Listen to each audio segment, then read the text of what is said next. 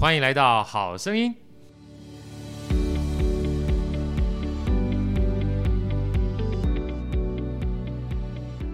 大家好，我是好趣的好哥，欢迎来到好声音。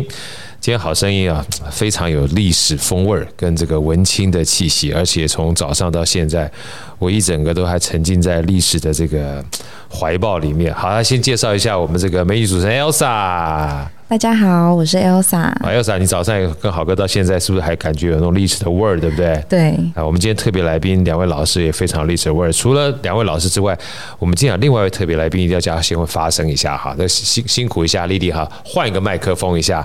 我们这个老朋友 Lily 啊，我们的瑜伽老师，我们大美女 Lily 跟大家问好。Hello，大家好，我是 Lily。啊，因为哦，咱们好声音麦克风有限，所以就请 Lily 在这边先我们这个打声招呼之后，我们接下来就要邀请我们的两位啊，今天从早上到下午都陪着我们呃参观故宫、回味历史、穿越时间空间的两位老师。首先欢迎我们的呃冯丽兰老师。大家好，我是蓝海文化力协会的冯丽兰。呃，另外一位是我们的梁慧生梁老师。嗯、呃，大家好，呃，我是蓝海文化力的梁慧生。哎，老师，你们、你们、你们声音一定要这么好听才能当老师，是不是？我们在跟你学。这种回应让我极度感觉到非常开心。我们努力，不希望成为历史。我们今天很开心，因为早上的时候，我们九点多，我们这个好声音的一群这个好朋友哈，跟着这个我们两位老师，事实上还另外周明律周老师了哈，我们到故宫去哈，因为。呃，待会儿会跟大家分享，这三位老师呢，他们是有一个协会叫做蓝海文化力。那再加上三位老师呢，都经营在这个故宫的志工里面非常多年了，从十几年、二十年到三十几年，所以推广这个故宫的历史文物，还有跟大家分享这个鉴网开来的知识哈，呃，非常非常的多年啊，自己也很喜欢了哈。我们在一开始先请老师跟我们分享，两位老师哈是怎么样开始接触。故宫跟历史的好，不能请梁老师跟我们分享一下。呃，我接触故，我进入故宫的时候大概是二十多年前了。那我会对中华文物有兴趣，因为我曾经在住在国外一段时间，所以在国外的时候我才赫然发现，其实我对于自己的文化。非常的呃陌生，陌生对不对？对，当你跟外国朋友在一起的时候，其实人家都侃侃而谈，介绍他们自己国家的特色，那我就觉得我讲不出来。所以当我回到台湾之后，那知道故宫有在招收志工，马上就去报名，然后就进入故啊进入故宫的志工行列。所以投入之后，就发现我是进了一个宝山，真的，就是里面有。千千万万的宝物，一辈子也都学不完的。真的啊，常常我们开玩开玩笑说，以前因为我们以前在国外工作嘛，啊，国外工作说其他国家历史几百年啊，哇，讲的跟什么一样？我们好歹就知道几千年，还不知道，实在是太可惜了哈，对不对？来，我们请。冯冯老师跟我们分享一下好不好？嗯、呃，我跟好哥一样，我们都在企业里面。其实我后来才回忆说，自己在大学的时候还蛮是一个文青的啊、哦。对。那但是一路职场，然后就有很多的这个呃杂物，然后工作，一直到五十岁的时候，因为我做气管顾问，所以我可以把我自己的职业生涯做一点调整。对。那我希望说能够回头来看看自己的文化。呃，也就很认真的报考故宫的志工，哦、就进宫成为小宫女。进去以后，小宫女啊，听起来好棒啊！是，我们都是白头的宫女。但是进去，我觉得最棒的是能够结交以及认识呃，经营在这个故宫文物或文化历史艺术里面，呃，非常非常多的这些志工姐姐或者是呃学长姐们，跟他们一路学习。对，所以啊。呃就不知老之将至，不会，老师你们好年轻啊！我刚才讲啊，在故宫的面前，我们都是 UK 哎，对不对？但是 但是因为好哥一开场就说，哎呀，今天沉浸在历史感里面，我们就很怕我们是很老的那一代。你们年轻，我们基本上都很年轻。就像我们在运动的时候，我们说什么叫老吾老以及人之老，就老翁老五郎哔哩咕嘎老。所以这个时间感啊，就像说国宝正青春，对，是看的人青春。真的，国宝才是永恒在那边的。对，所以就像早上我们在听老师聊的过程当中，就像还有刚才老师跟我们分享，他说历史基本上会过去，而每个人观点跟角度不一样。但是文物的存在，它基本上是非常现实，而且就在那个地方的。你基本上就可以很。很简单的透过文物，就有各种不同的联想，没错，跟不同的学习嘛，哈。在这边我先问一下我们这个美女 Elsa 好了，来 Elsa，简单先分享一下早上两位老师还有周老师，周老师下午不在没有关系，我们接下来很多的机会跟他一起互动哈。你你能不能跟我们简单分享一下早上就是透过这样一个多小时、两个小时在故宫的沉浸里面？除了冷气很冷，然后然后整个然后过程基本上很舒服之外哈，因为冷气蛮冷，但是我还蛮喜欢，因为我很怕热啊。过程里面你的感受什么？直接感受跟大家分享一下好不好？我觉得我先分享让我印象最深刻的就是。乾隆皇帝的玩具箱呀，多宝格都很迷你、很袖珍，做的非常细致，很漂亮，对不对？很漂亮。对，听说八月十六号这个特展就结束了，对，我们真是捞到了，对不对？真的，真的，真的，很漂亮，很漂亮。对，如果你不看的话，你总会觉得历史的文物好像都老扣扣的，嗯，但殊不知你接触之后才知道，好多东西都是宝贝儿。对啊，经典历久弥新，这哎，是。突然想到 The Beers，好，这个基本上我们一开始知道老师接触到历史文物之外，哈，我们想再请老师给我们简单介绍一下蓝海文化力，好不好？因为蓝海文化力呢，其实也是因为因缘际会哈，才让我们好声音有这样的一个机缘啊，在老师们经营之下，带我们进入故宫嘛。老师，我们简单介绍为什么会蓝海文化力，跟蓝海文化力它主要的呃，想要跟大家分享什么，好吗？呃，蓝海文化力的成立是在十年前，今年是我们成立十周年。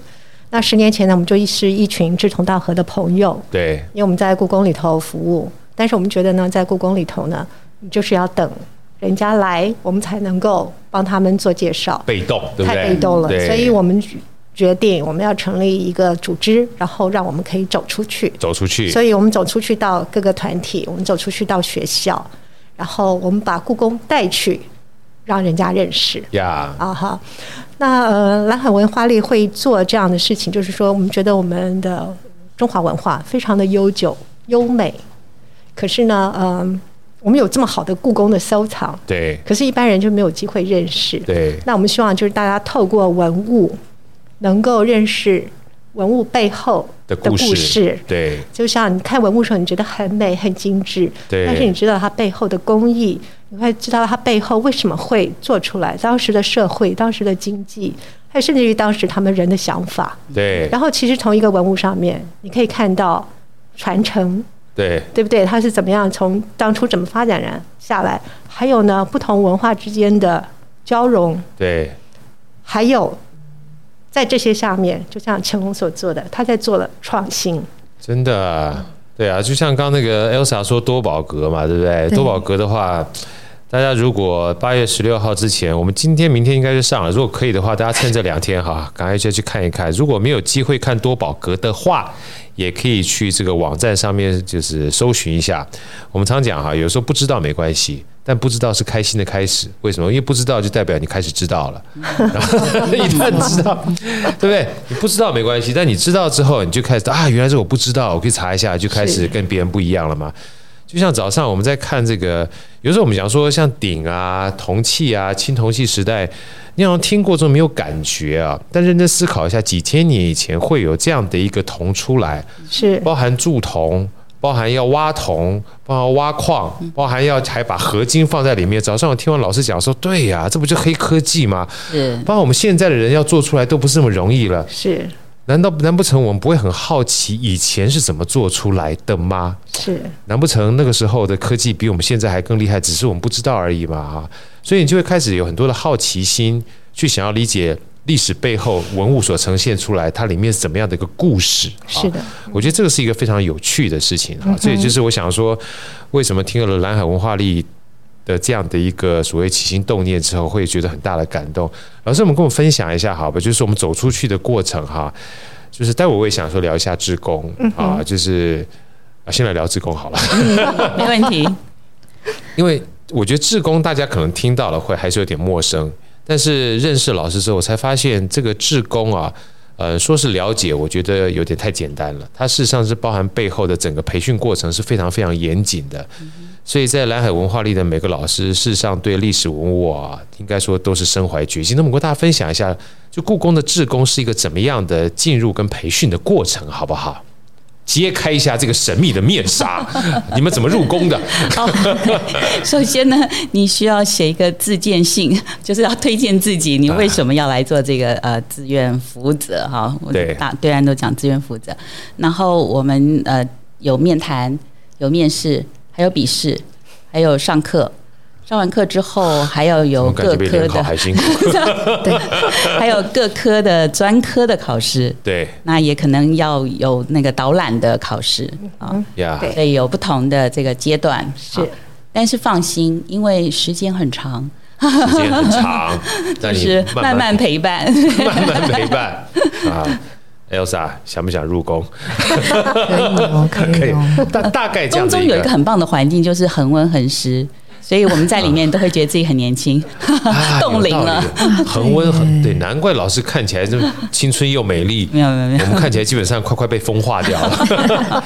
所以大概整个培训的时间的话，就是从前面的考试、甄试到培训时间，要通过这一关一关的学霸哈的过关，老师大概需要多长时间？一年吗？呃，至少至少一年的时间。那后面还有各各科，你可以选科来考。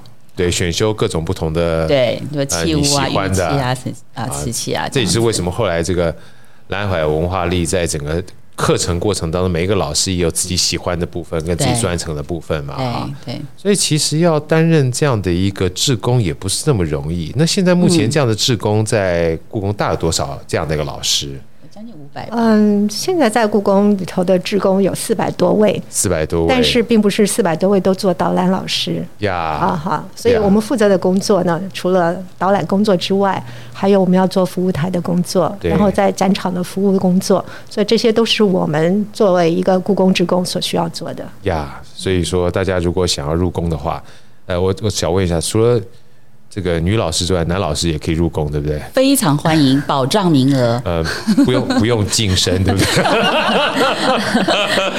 糟糕糟糕糟糕！一讲讲到历史去了哈，所以欢迎大家啊，男老师、女老师都可以欢迎入宫。入宫说句老实话，是一个非常扎实接触文物历史，而可以学习到整个。中华这么博大精深的机会啊，人家几百年都已经小白卡并表给啊，我们这几千年不好好去认真去休息的话，那实在太可惜了哈。那接下来好哥想再请教两位老师哈，就蓝海文化力，嗯，当然是希望说从被动带到主动嘛。我们在过去这一段时间哈，能不能跟大家分享一下，就是我们是用什么样的方式？让我们这么好的历史、这么好的文物，透过蓝海文化里被别人看见的，有哪些活动，好不好？或者是这些活动将来我们就是其他的一般人哈，除了去故宫看之外，啊，有什么样的弹性的方式可以更接近这些历史文物？嗯，我们现在在做的就是啊，我们有进入高中，对啊，我们跟台北市的武校、武校啊。五五个学校联盟，所以我们进入学校里头去做教学。对。然后我们在寒暑假的时候，我们会办公益的文物营。营队。营队大概是三天半的时间。哇。我们呃三天的教学，还加上体验课，啊、然后后面半天就是到故宫实际的参观。参观导览。是。是带着他们。这是我们对学生的部分。那我们对于呃一般大众的方面，我们有推出系列的课程。呀。嗯。然后，嗯，透过系列的课程介绍故宫的呃文物。嗯。那像我们最近要推的这个系列课程，就是从文物来介绍朝代。真的好棒哦，叫《追忆千年二》，对不对？对，《追忆千年二》。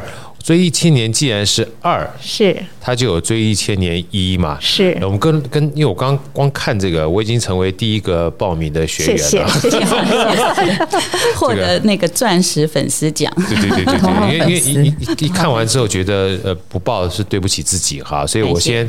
一定要把这个好东西跟大家一起分享。那么老师先在讲《追忆千年二》之前，跟大家分享一下《追忆千年一》跟之前的课程好不好？而且我知道我们事实上还跟旅读有一起合作嘛，哈。我觉得旅行啦、读书啊，其实就是读万卷书，行万里路。那包含看文物的话，其实不仅是行万里路空间上面，还包含时间的行万里路嘛。我觉得这是非常棒的一种学习方式，而且极度有趣。来，请老师跟我们分享一下你们的课程。包含回溯一下《追忆青年一》跟之前的课程可以吗？嗯哼，没有问题。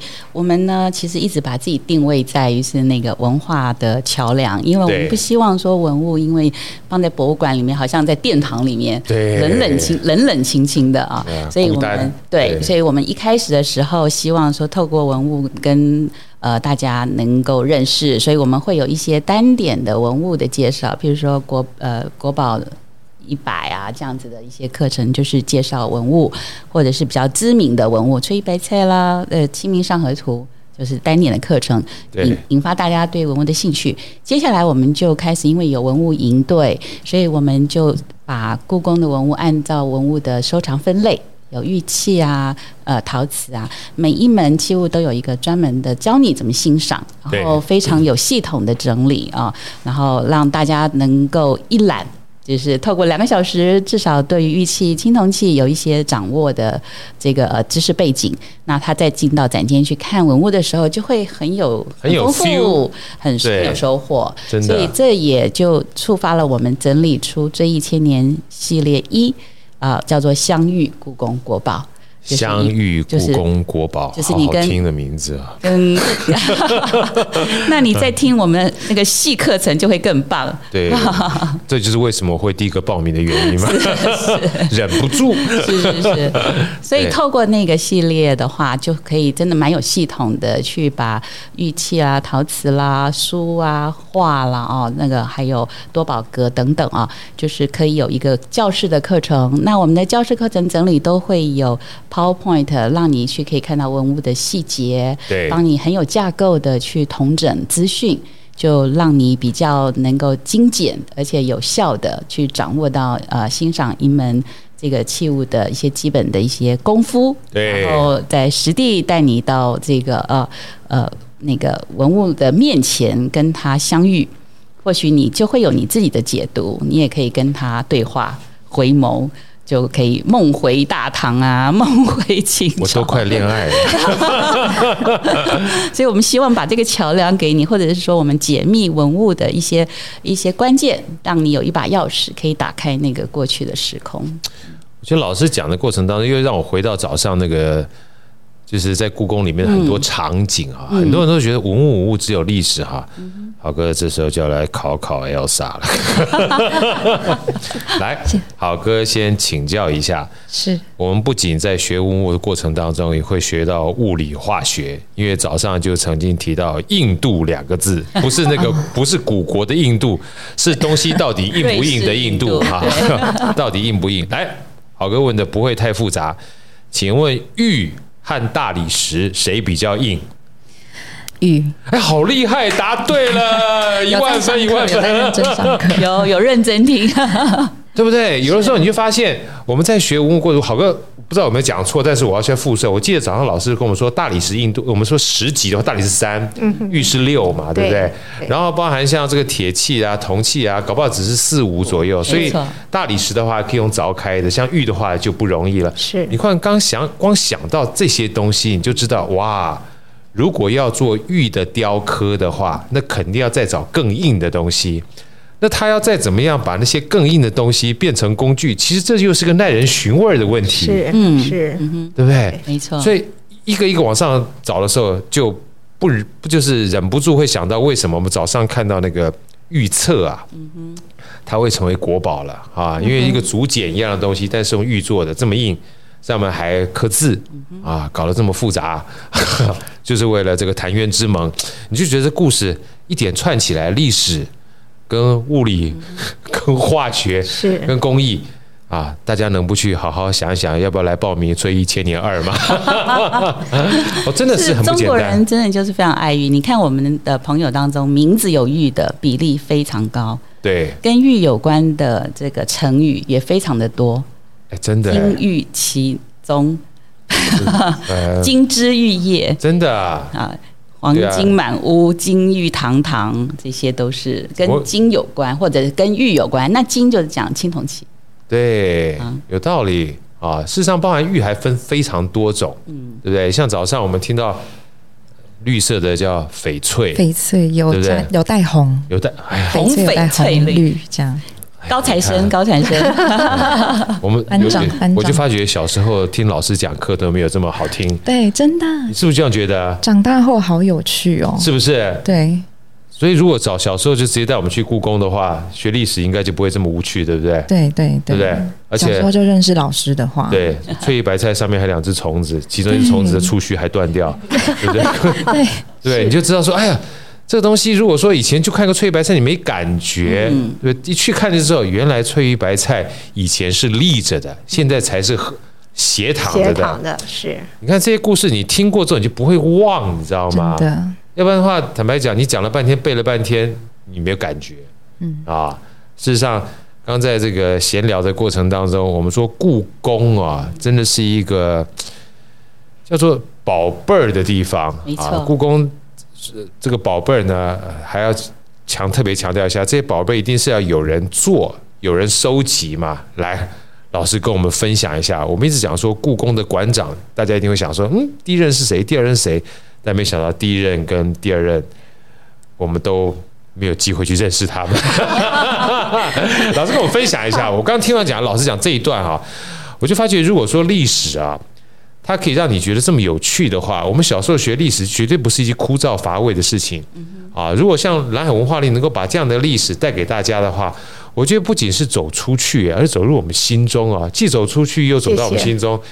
我觉得这个基本上就就太棒了。老师，我们分享一下，让大家知道一下故宫它是什么样的一个角色。而且他的第一任馆长跟第二任馆长，能不能介绍给我们认识一下？早期我们去他家里坐坐、吃吃喝喝。我觉得到故宫啊、呃，就是现在台北故宫，其实有一个关键人物。对。然后你在故宫里头无时无刻都会看到他。呀。是。对。就是我们的乾隆皇帝。对，龙哥嘛。龙哥。龙哥，对不对？乾隆爷。乾隆爷。大家知道乾隆在位的时候是清朝最鼎盛的时候。对。所以国力强，非常的富强，有钱。那乾隆呢？本身呢，他就是一个，呃，对于文物收藏、对古董、对艺术有狂热的喜爱。真的。所以在他在做皇帝的时候，他就请他的国力，请他的地位，然后他收藏了、收集了当时我们说华夏文明最精彩的东西，都收入了紫禁城里头。真的。嗯。那他收入紫禁城之后，他也做了整理。然后啊、呃，就像我们今天看的多宝阁，其实它并不是。做一个玩具箱那么简单，它其实代表了它收纳、它收集、整理、制作箱盒，然后呢再来做陈列。对，所以每一个多宝格其实都是一个小的博物馆。真的。对，里面包罗万象。包罗万象，太多的。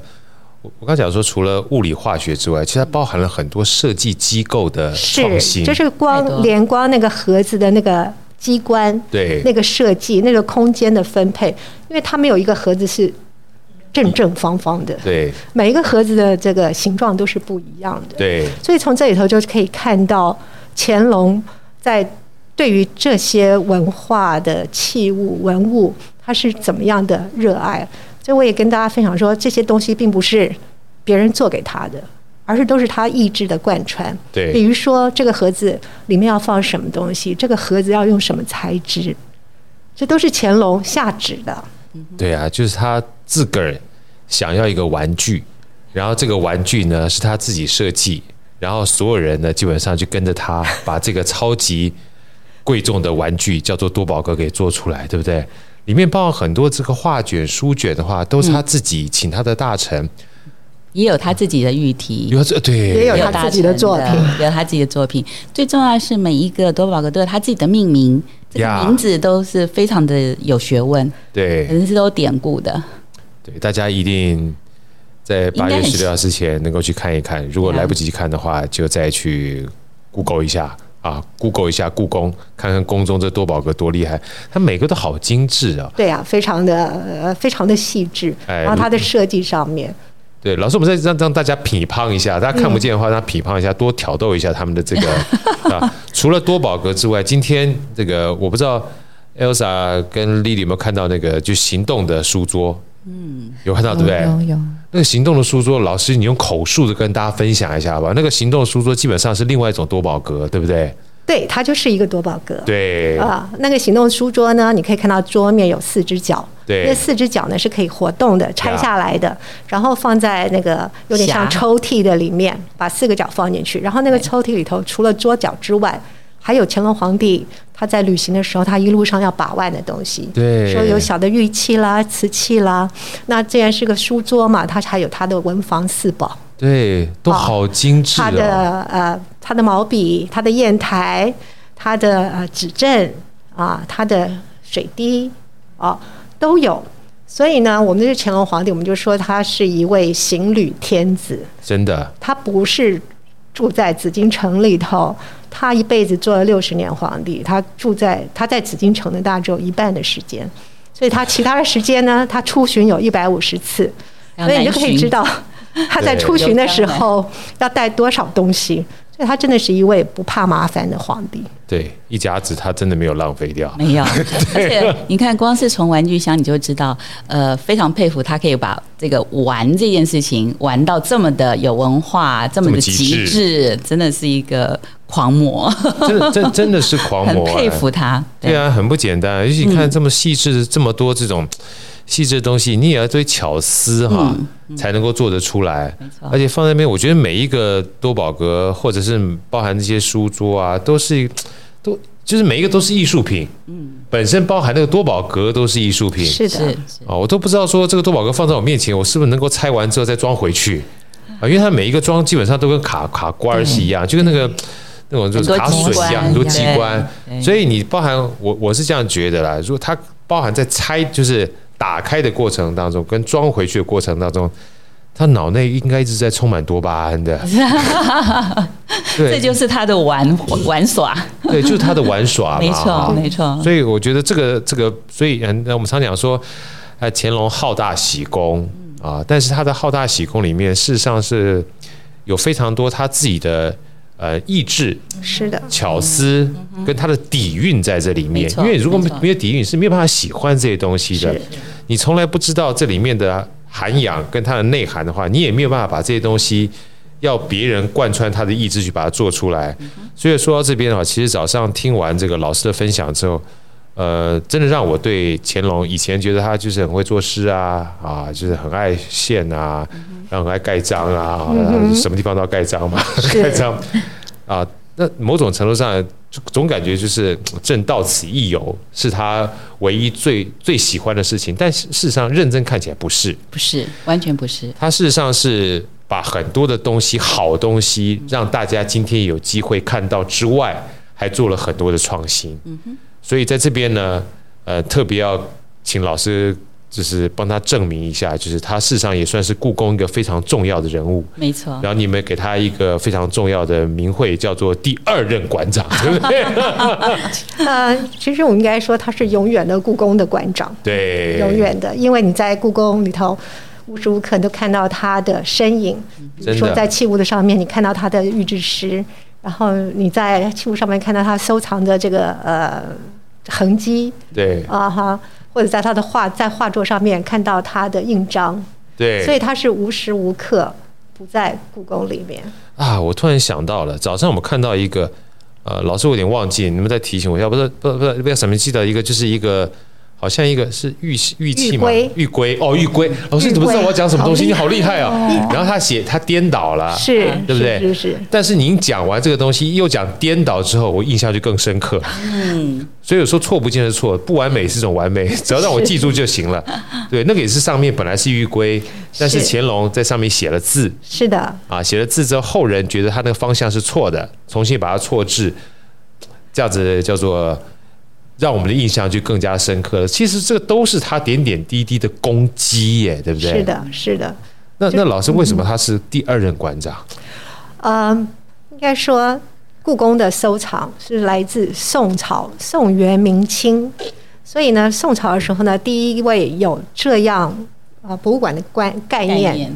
应该就是宋徽宗啊，好有名的宋徽宗。宋徽宗，对我们说他是一位艺术家皇帝，他真的是艺术家皇帝，他会写字，会画画。对，他真的不想当皇帝的，他只想做艺术家的，不小心当皇帝的。对，他不小心当上皇帝，但是他做皇帝也做的蛮过瘾的，真的。只是后来玩的太厉害了，对，就把国家给玩玩玩没了，玩没了，也不能怪他啦。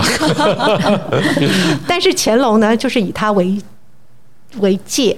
所以乾隆，你可以看到很多他的很多的诗各方面都不错。诗词里头，他就常常提醒他自己，就说不可以玩物丧志。对啊，那我们说呃，那这个宋徽宗可以是提出第一个这个博物馆的概念，就是他收藏文物、整理完文物，然后他做记录，然后分门别类制作成册，像《宣和博古图》《宣和金石录》。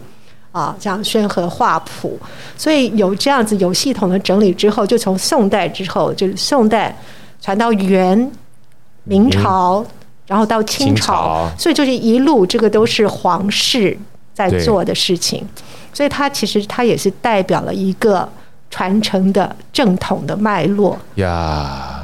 所以我听完老师这样讲之后，Elsa，我们要记住，故宫的第一任馆长叫宋徽宗。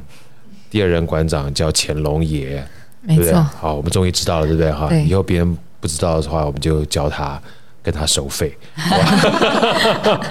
啊，于是老师刚刚讲说，宋徽宗比较特殊啊，宋徽宗那个时候是属于才。呃，贵宾 VIP 制，一般的平民是不能进去看的，他只给他的大臣，是是，跟他皇宫去看，是啊，所以那个时候还属于私董会 地有地质地享，对对，地有地质地享，对啊，等到这个我们这个乾隆爷的时候。他开始就比较在收集的情况之下，就渐渐朝向民有、民治、民享的方向去看。呃、没有，乾隆的时候还是地有、地治、地享。对，那要呃感谢辛亥革命，我们这些武昌起义。好，这段故事要跟老师跟我们分享，因为早上听到这么多香来哈，我们才知道哇，这个基本上也是另外一个故事，跟我们分享一下，从地有、地治、地享，啊，这前面两位馆长到后面真正变成民有、民治、民享的故事是怎么来的，好不好？嗯、呃。大家应该知道嘛，武昌革命、辛亥啊，辛亥革命、武昌起义。对，所以呢，老师还是解释一下，因为我怕基本上 说不定很多人已经开始不知道了。在在满清末年的时候，对就是呃，当时有革命志士，对。因为满清政府末年的时候是要列强的分割，其实国家是非常，呃，已经破碎，比较羸弱的哈。对，然后呢，就是呃，革命志士呢就开始反清反清。对，反清。对。然后在这个一九一一年的时候，就是在武昌，然后他们就起义。对。啊，起义成功了。对。说成功之后就把清朝给推翻了。呀。所以乾隆所辛苦建立的他的大清王朝就没有了。呀。那民国成立之后。那最后的一个皇帝溥仪，溥仪。还是住在紫禁城里头，对，啊，一直到民国十三年，他离开了紫禁城之后，那故宫成立了一个清宫善善事善后委员会，对，所以这些人进去清理了故宫里面所收藏的文物，然后做了记录。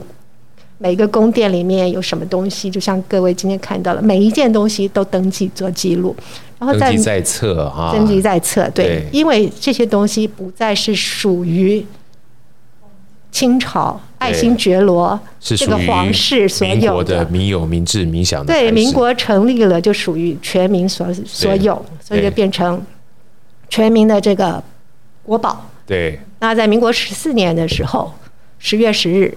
故宫博物院在紫禁城成立，正式成立是民国十四年。民国十四年的时候，民国十四年的十月十号，十月十号双十。是双十节，双十节对。对。那嗯、呃，但是后来之后就是俄国的呃日本的侵侵略，对，所以紫禁城的东西在民国二十五年、二十六年就开始，二十五年吧，大二十年开始啊，慢慢整理，就整理打包。然后就预备逃难了。呀。所以在抗战的时候，这些东西就透过了呃陆路，透过了河运，运到了后方。对，大后方。大后方在四川。对，不简单。逃难。对。然后抗战胜利之后，这些东西就是本来要回到北京的，yeah. 回到北平哦，北平叫北平。北平。对，北平，因为我们的首都是南京，对，对不对？它是北平。那又发生了国共战争，对，所以在三十七年底、三十八年初的时候，用三艘军舰就把这些逃难的东西里面最珍贵的部分，啊，大约是两万箱，是两万箱。那个箱是我们今天早上看那个大黑箱吗？呃，不是那个大黑箱，它是木头做的，就是从北呃从紫禁城出来的。OK，是木头的大箱子，然后呢就。坐军舰就到了台湾呀.啊，那所以台湾能够拥有中华文化、华夏文明最精致的文物，就是这样子一个因缘际会，一个历史的偶然。所以我觉得在台湾能够欣赏到这些，是我们非常要珍惜的。很不简单，因为老师光讲两万箱的时候，我已经有点压抑了。后来我如果没有记错，老师说将近里面有七十万件，七十万件文物是。然后我们在故宫里面有所谓的常设的跟这个特展的，是。每一次的话大概是五千多件，是吗？差不多，五千多。就是你现在在故宫的，因为我们故宫的面积并并不是很大，所以我们的展件大概能够展出大概就是五千件。五千件是五千件的话，就是要轮一轮的话是一万件。对不对？如果七十万件的话，要轮一百，我算数基本上简单算一百四十轮，对不对？不见得你这辈子看得到。对，所以在这边只是想让大家知道一下，能看尽量去看。是的，每一次看要再去看它的话，就不知道是牛年马月了才能再看到，所以每一次都要珍惜哈。我觉得现场基本上就是一种不同的感动。当然，当然，所以。不简单啊，两万箱，然后七十万件呢。对，就是呃，当初其实到台湾的东西都是精挑细选过的。对。哦，那所以我们常常有人问说，那北京故宫跟你们比，你们差别在哪里？就是说，我们所所有的，大家就是最珍贵的，比如说我们说宋朝宋徽宗，对，宋朝时候的大画。都在我们这边呀，那就是全世界唯一的，就是去年的展的那三幅《西山行旅图》啊，《万壑松风》啊。还有我们有最好的瓷器，对，皇室的收藏的瓷器都是在我们这边，所以故宫所收藏的东西都是呃皇家品味，都是皇室的这个等级，真的等级，真的真的不简单。超超超，这个那个 Elsa，你早上还记得吗？我们看那个陶陶器的话，有个黑陶。好，那个是黑陶没错嘛？黑陶。然后那个边儿是薄的不像话，然后圆形又非常非常的圆，又在学物理了哈。像那样子这么薄的一个情况之下，拉胚要我拉成那样就不太不太容易。就想到老师那怎么说的？就是我们在拉拉胚的时候，它下面那个转炉转炉，像这么久远以前，它要拉出那样的情况，肯定它也是要一些器器具的帮忙才能够做得出来。所以真的不要小看古代人他们的智慧啊，可能不亚于我们现在在做事情的智慧。那这个东西你都可以在故宫里面看得到，对不对？是，我觉得其实他跟我们一样聪明，甚至于比我们更聪明。因为现在叫你去做，你还做不出来。老师，我我就是想这样讲，我就是因为我做不出来，所以我看到之后，我觉得开始有点自卑，你知道吗？对不对？还有那些什么牙呃象牙雕刻，好细致啊！他们可能一辈子都只做一两件，然后对。皇家这样子，这这这真的是很不容易。对，我们补充一下，就是今天我们看到那个象牙盒，对，中间一个大盒子，旁边有十个小盒子，呀，旁边的十个小盒子的形状都不一样，对。然后这些小盒子都要放在中间的大盒子里面，然后呢，旁边那些小盒子呢，你可以看到有盒底、有盒盖，然后有链相连，然后链相连下面还有一些吊饰，小吊饰。一个盒子就是一片象牙雕出来的，所以是一体成型。所以那个链子呢，不是不是雕好之后再把它扣上去，不是，它是一体成型雕出来的。所以啊、呃，然后呢，如果你再仔细看的时候，你可以看到它盒盖上面的花纹，那个花纹不是一片花纹，它是可以动的，就是那个花纹彼此之间是相勾连的，是很多层的活链呃。对，它叫活纹，它是呃那种概念，就是像说我们现在常常看到有那种铁丝网，对，对不对？铁丝这样编起来的铁丝网，它是用一片象牙把那个编织雕刻出来。就像那个，就像老师说，我们看到翠玉白菜嘛，哈，是把那个藏在翠玉里面的白菜给雕出来的。是，对，就像人家说，这个以前那个石雕是是把石头里面的这个米开朗基罗雕出来的。所以我们刚刚讲。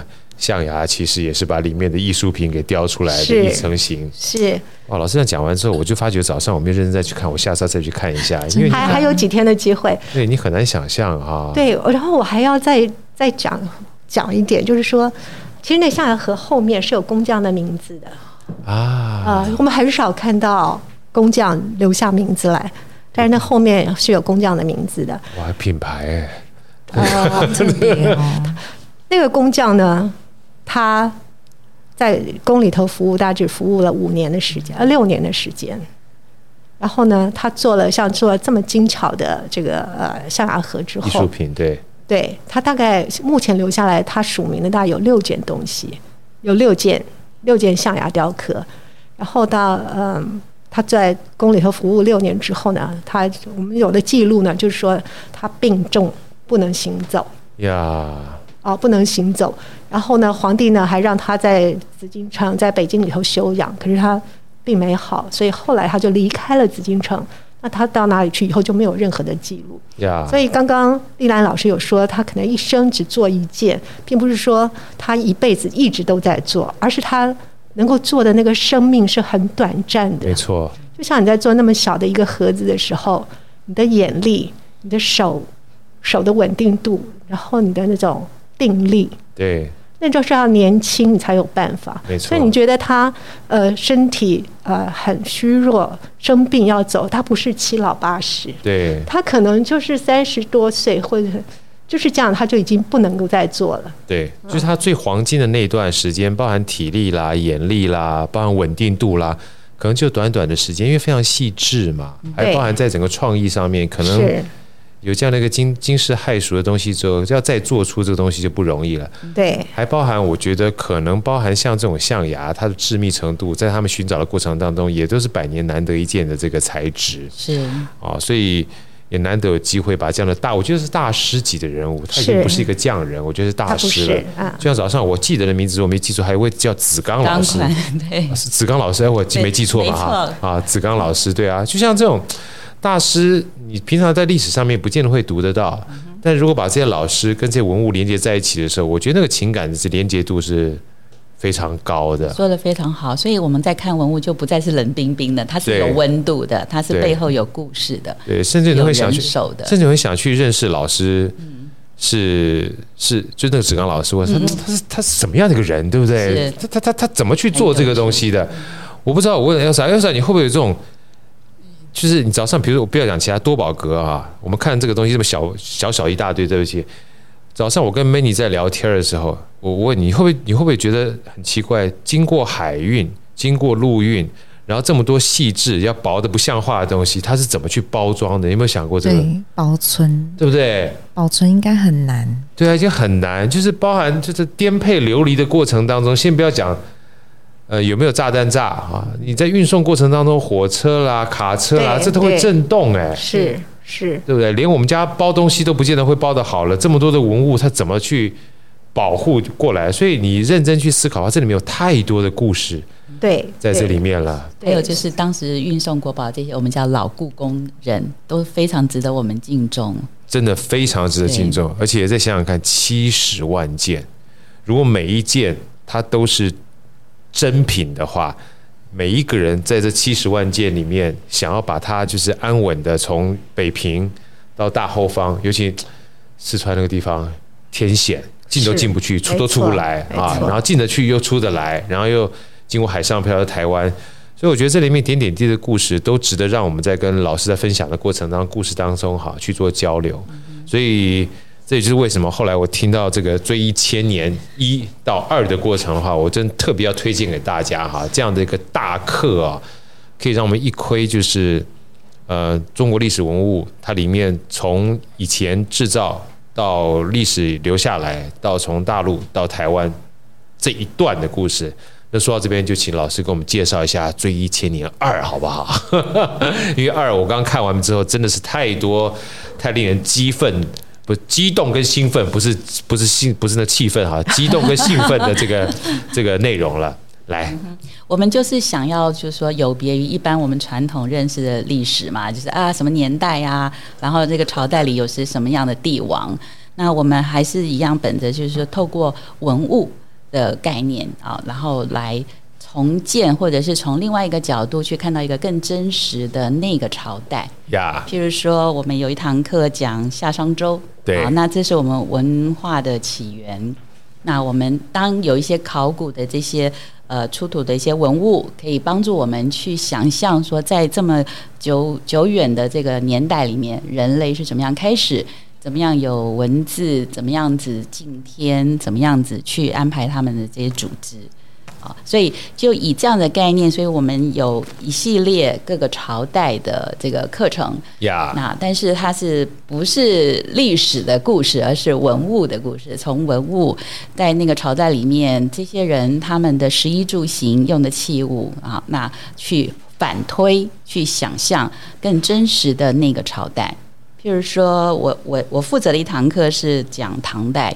那唐代只要一提到唐朝，大家就会知道说，哇，有那个唐太宗啊，有武则天啦、啊，天啊、是一个超级、啊、超级热闹大气。然后大家今天也有看到那个呃女士的那个呃陶俑，会觉得说那个是一个胖嘟嘟好可爱啊，女力时代吧，这样子啊。那所以我们就想要重新去整理，从历史的框架以及呃，透过大家了解那个呃长安这样子的一个。国当时的国际大大都市，它怎么样胡汉交融，各种呃民族的人都在那个里面，然后呃透过金银器，然后透过秘色瓷，透过呃书法，唐楷就是在唐代的时候发展出来的。对，唐楷。对，然后透过唐三彩，然后去旁射或者去同理，那在那一个很。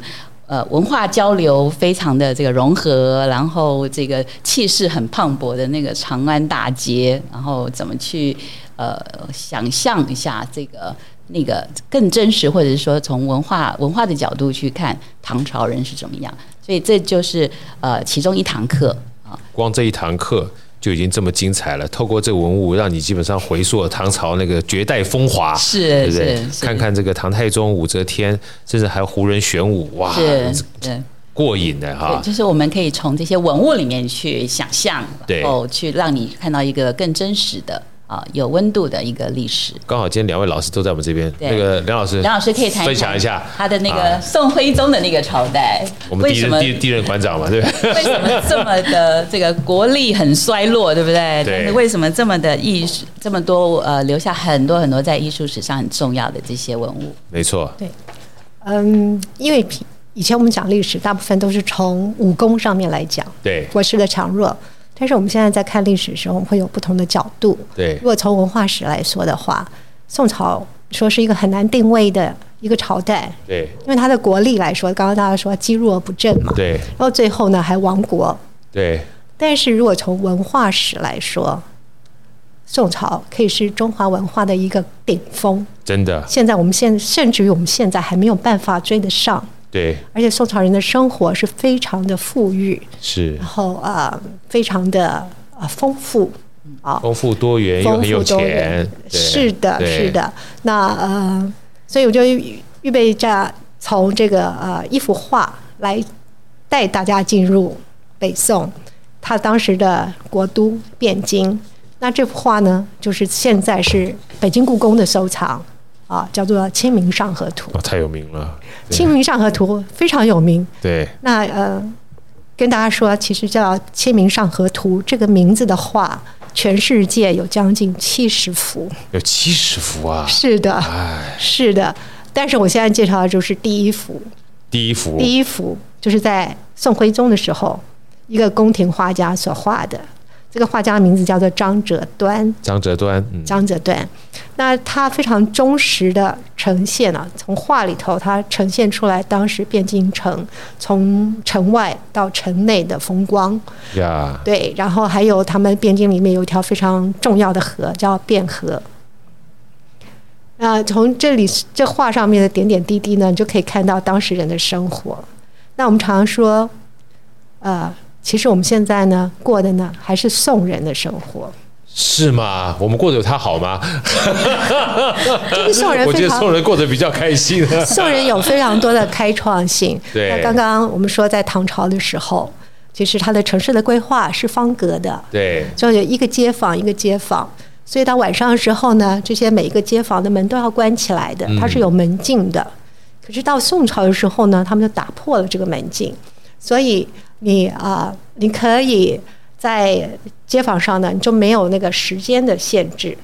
所以你可以从早营业到晚，所以在那那个时候就有了 Seven Eleven，对，还有夜市 Night Market，现在比我们现在 有有 Night Market 也有早早市，对，然后再来呢，就是说呃，这个就是时间上的，然后再来是空间上的。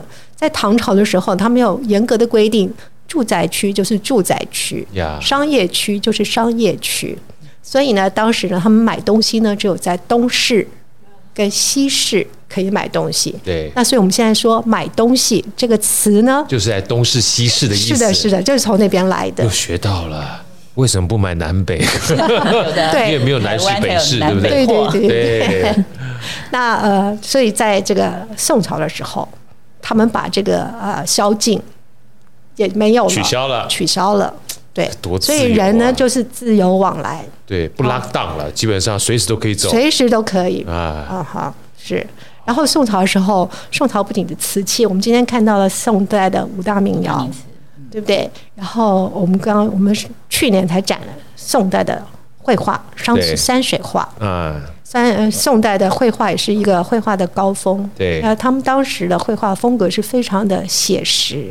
呀，哦，非常的写实。所以大家如果再去有机会看那个《西山行旅图》的时候，它是二点多公尺高的一幅大画，但是里面的细节描写的非常的准确，然后里面的人物。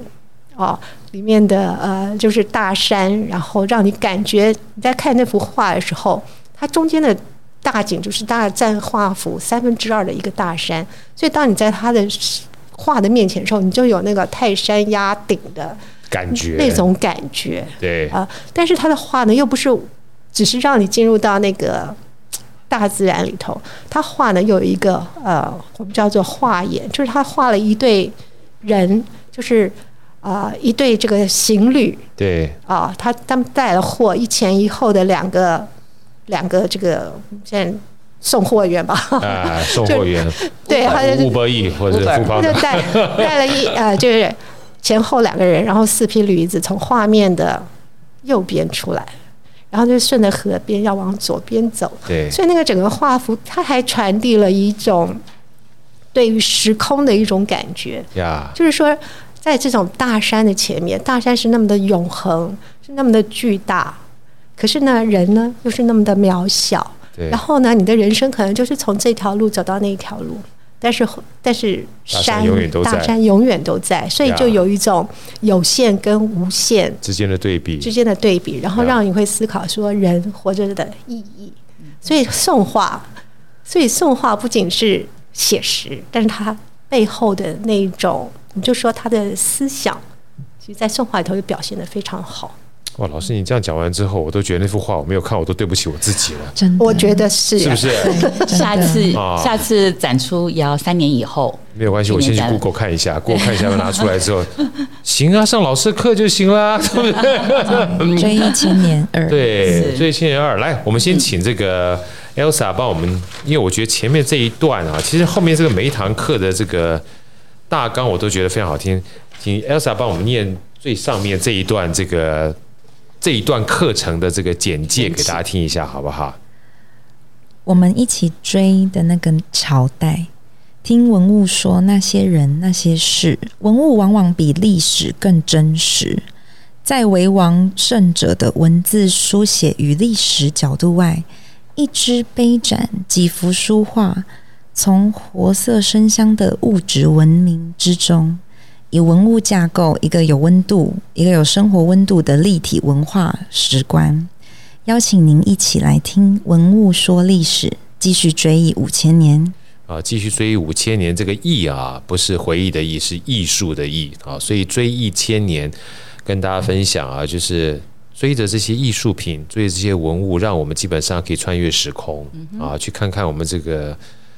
呃，真的值得骄傲啊！然后看看我们这个第一任馆长、第二任馆长怎么把我们这样的一个故宫，呃，好不容易荟萃起来，让我们在这个时空里面能够，呃，我觉得是有幸，啊，透过这些文物可以一窥过去的历史到底是怎么样的一个生活面貌，是，然后再看一看，我觉得是一种反省。就像老师刚刚讲，我很我很喜欢的，就是在大山面前，大山还是山。但人基本上在变换的物事就物就是物换星移的过程当中，我们事实上是可以反思的啊，所以我也很喜欢老师后面他这个叫“大观朝代风物”的系列课程。我也把这个老师刚才呃，冯老师跟这个梁老师哈，他们那个唐朝跟宋朝，我要念一下哈。大大纲你念唐朝要啥？你念唐朝一下。对，第一、第一、第一、第四个，对对对，第四个，你你看，因为每个大纲都很好听。哎，唐朝绝对当得起历史上的绝代盛世，千古一帝的唐太宗，一代女皇的武则天，盛唐明皇与杨杨贵妃。唐人的宫乐，胡人玄武，唐三彩、金银器、秘色瓷等唐朝的文物记录这段繁华的时代。唐诗啊，唐楷、建筑与壁画。对，你看，是不是觉得光听这个，还后面还有，还有，还有，后面还有等文化艺术，来后面还还有一页，还有一页，你就知道这个多多厉害。等文化艺术，文化艺术。等文化艺术，唐风远传至今，仍令人神往。让我们随着雍容大气的唐人，从朱雀大街走进这开创自信的长安城，一览一千四。呃一千四百年前，哇，很久哎、欸，是吧？国际大都的大唐风华，一千四百年前就去年嘛，对 不对？它确实是当时的国际都都市，对啊，有这样子的一个尺度跟规模。后来我们说那个唐风啊，影响到日本，对，所以整个京都的这个建设就是完全就是跟那个长安城是一样的，真的啊。对，像上次我一个好朋友他说。他也他写本书叫这个无限长旅行嘛，里面那个三岛由纪夫写金阁寺有没有？金阁寺那个京都，它很多的东西其实就跟唐朝，你就发觉就是就是当时的遣唐使带回去，对，还包括这个唐朝的文字，对，还有书法、唐楷、写经，很多的经书写经体也都传到，甚至就是说怎么样子在培养皇室的人，书道啊、茶道啊这些都有影响到日本的皇室教育。对，他们也要写《三字经》啊，《千字文》呐，都是从唐代的时候传到，所以我才会说这个就是一种风风潮，对当时的风范跟风尚。然后我们在老师，您不介意，您您方便帮我们梁老师帮帮你念一下宋朝后面那个大纲好吗？千年经验啊，这宋朝这个也是，我其实很喜欢宋朝，哎，千年经验，宋文明。宋朝是一个很难定位的朝代，在政治上积弱不振，最后亡于金人。但是它经济繁荣、社会进步、教育普及，创造了中华文明最灿烂的高峰。千年后的我们还在过宋人的生活。宋代书画、瓷器都是故宫重要的国宝。张择端的《清明上河图》就是汴京的旅游指南。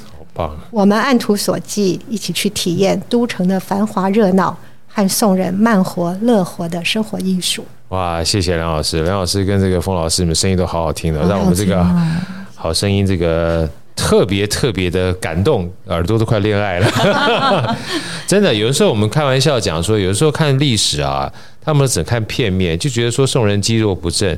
但认真思考起来，我之前碰到一个老师就说，如果每一个人都把所有的资源啊，呃，放在一个地方的话，那肯定他就会在另外一个地方的资源会稍有点不平衡嘛。如果他把所有的资源都放在做军火上面的话，对不对？就像现在某些国家一样，他的国内就不会把过日子过这么好啊。所以那时候我一个历老历史老师他说很有，他说你以为宋朝很积弱不振，不是的。他在他整个贸易上面，在这个文化上面，在他这个经商上面做得非常好。他拿他赚非常多的钱，去安外，降低了他很多要战争付出的成本跟这个危险。让国家避免于战争有什么不好啊？是是，其实我们当政者应该反省一下。哎，要听我们这一集啊！所以南宋偏安有一百多年。是的，他就是用白银去换来的。是，这有什么不好呢？当你可以用钱去做价值交换，嗯、而这换来的是人民的安定，是，然后经济的繁荣。有什么不好呢？所以有时候，呃，我只是想说，积弱不振这件事情啊，如果是在武力上面的话，千万不要只偏在武力上面。有的时候，整个国家它是有非常多面貌的。是的。啊，就像一个人在文士武功非常厉害的时候，你要看他健不健康，他交友如何。所以时间在哪里，成就就在哪里。当他把时间放在文治武功的时候，他可能就没有办法把经济顾得很好。当他把经济顾得很好，能用经济去换来他的平安，换来所有的人民的安全的时候，也未尝不是一件好事。所以我觉得，透过老师这个，我们是一共八堂课程嘛，老师跟我分享一下好不好？除了八堂课程之外，哈，我我先念一下这八堂课程，老师不介意吗？哈，太好了。啊，这八堂课程呢，其实我们讲说，透过文物了解我们整个历史。啊，我觉得这是一个非常难得的机会，因为历史其实每个人不同的角度跟观点，就像老师刚刚跟我们说的，但是文物是确确实实存在的。那透过这个文物确确实实存在，让我们每一个人有不同的角度跟观点之外，你也可以有各种不同，透过时间空间去了解我们这个呃中国历史的机会。而且毕毕毕竟它这个文物是确实在我们眼前有看到的，哇，这个基本上难得。所以这次八堂课程，应该说八堂课程。加四次，我们可以到故宫的导览啊，既有这个线上跟线下的分享，又有实际可以去故宫，我觉得是非常难得的机会。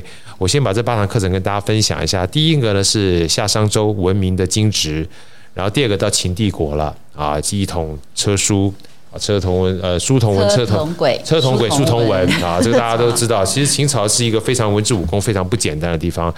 然后第三个呢，到了汉天下，第一堂课夏商周是梅朵讲师，我们借这机会把这个讲师也跟大家介绍一下。第二个秦帝国呢是于彩莲老师，那第三到汉天下是王维宁老师。那第四个哎，就是我们的这个冯丽兰老师，老师也很好玩。早上给我们介绍说，他说他的三个字就是三个颜色，红绿蓝。希望 对，希望认识我的人人生都彩色的。对，都彩写。然后刚好讲唐唐唐代的风华，对啊，把唐三彩就记得住。对对，bling bling。然后第五堂课程呢，就是梁老师的啊宋文明。第六堂课程也早上带着我们这个在故宫里面啊，这个分享非常多有关陶瓷相关的。周明玉老师讲辽金元，然后第七堂哎，又到了梅朵老师跟我们分享大明朝，我求尤其这里面写了白银帝国，我就好想去听一听哈。到了第八堂课是我们刘海地老师啊讲清皇朝，所以简单讲的话。这七位老师八堂课程，透过每一个朝代的文物哈，带大家领略我们所有历史文物跟他们过去这段带给我们非常多美好的过去的这些呃故事。然后在我们正式的课程是九月开始，对。啊，九月开始，九月十五号，九月十五号第一堂课，然后连续每一个月啊，每一个月都会有一堂课程，然后接下来在十月的二十七号。十一月的二十四，我们这些资讯都会放在我们这个好声音哈，也可以大家去这个蓝海文化力的网站上面去知道。然后在明年的二零二三年四月二十七，还有五月二十六，分别有四次的故宫导览，让大家在学完之后还有机会在实地哈去感受一下。当然，其实。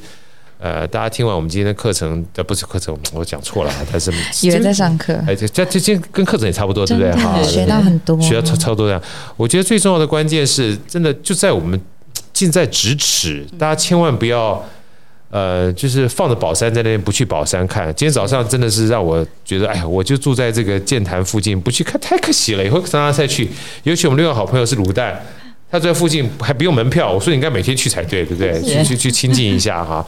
所以这八堂课程加四次的导览啊，强烈这个推荐给大家。而且，呃，我们这个呃八次课程，除了线下之外，线下在我们呃旅读的这个教室里面，比如我我是要把这这地址跟大家分享，就在大家附近哈。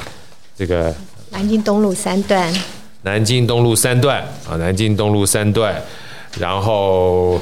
除了线下课程之外，如果你没有时间过来，我也可以线上去聆听啊。所以线下线上，呃，都可以让大家用弹性去聆听。那未来还会放在这个网络上面，有一段时间大家可以持续不断的回放啊。那我这个也请 Elsa 帮我们这个把收费的方式跟大家分享一下。我这佛心收费哈，哇，真的是佛心收费耶。对，我们有 A 有有有三种 A、B、C 三个不同的套装，对，三个方案。A 方案是。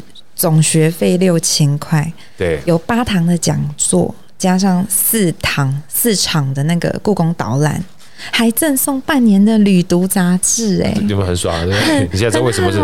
我是第一个报名的 铁粉，对，铁粉，这是 A 的，A 的 A 的 B 方案，总学费是四千元。总共是八堂讲座，一样赠送那个半年的旅读杂志，哎就是少了四次的导览啦。对对对，对。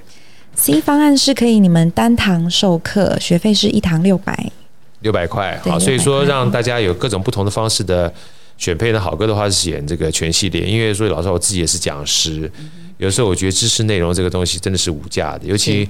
呃，在这边特别跟大家分享一个我自己最近很喜欢的一个，算是李笑来老师，他有个通往财富自由之路啊，他里面有一句话我非常喜欢，他说能够用钱买到都是最便宜的，真的，这能够用钱买到最便宜，尤其是知识，尤其是内容，所以这么好的一个课程，强烈推荐给大家，不仅是能够有机会。我觉得学习到课程之外，还有机会能够认识这么好的老师。我觉得没有慧根也要慧根，多跟跟这些老师，然后就近能够理解这个文化之美、历史之美，还要透过这样的一个第一任馆长、第二任馆长跟这么多馆长，把我们有机会的这样的文物放在就近我们的地方，我觉得真是一个难得的机会。